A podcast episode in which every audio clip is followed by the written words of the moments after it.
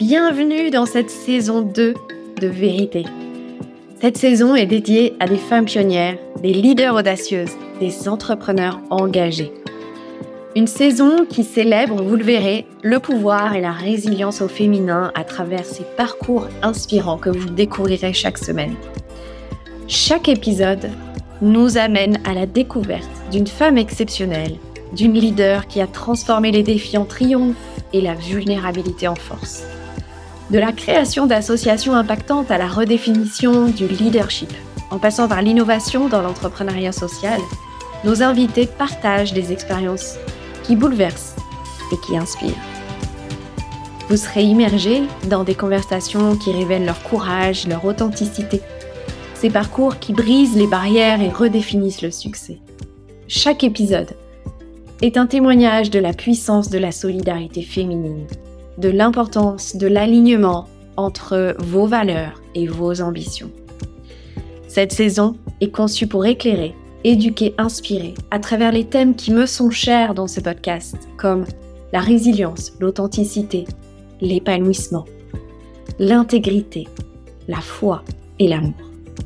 Chaque épisode est une invitation à repenser le monde à travers les yeux de ces femmes extraordinaires. Je suis très impatiente de partager ces histoires et ces parcours et ces conversations transformatrices avec vous. Pour vous faire patienter, avant notre premier épisode, voici quelques extraits. Je, suis incapable de, de regretter le passé. Cette authenticité, cette euh, capacité à être soi-même. Et c'est là qu'on peut vraiment trouver la voix de chacun. Ce million veut pas forcément dire que tu es serein, toi, entrepreneur financièrement, ou que tu es heureux, ou que tu peux faire tout ce que tu veux.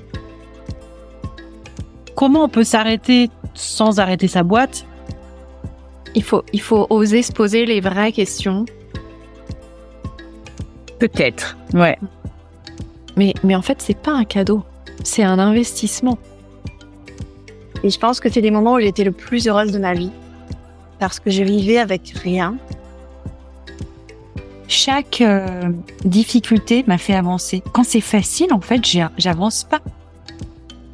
Ça t'a forcé quelque part à vraiment incarner euh, ta posture de CEO. Mais moi, je trouve ça super excitant, en fait.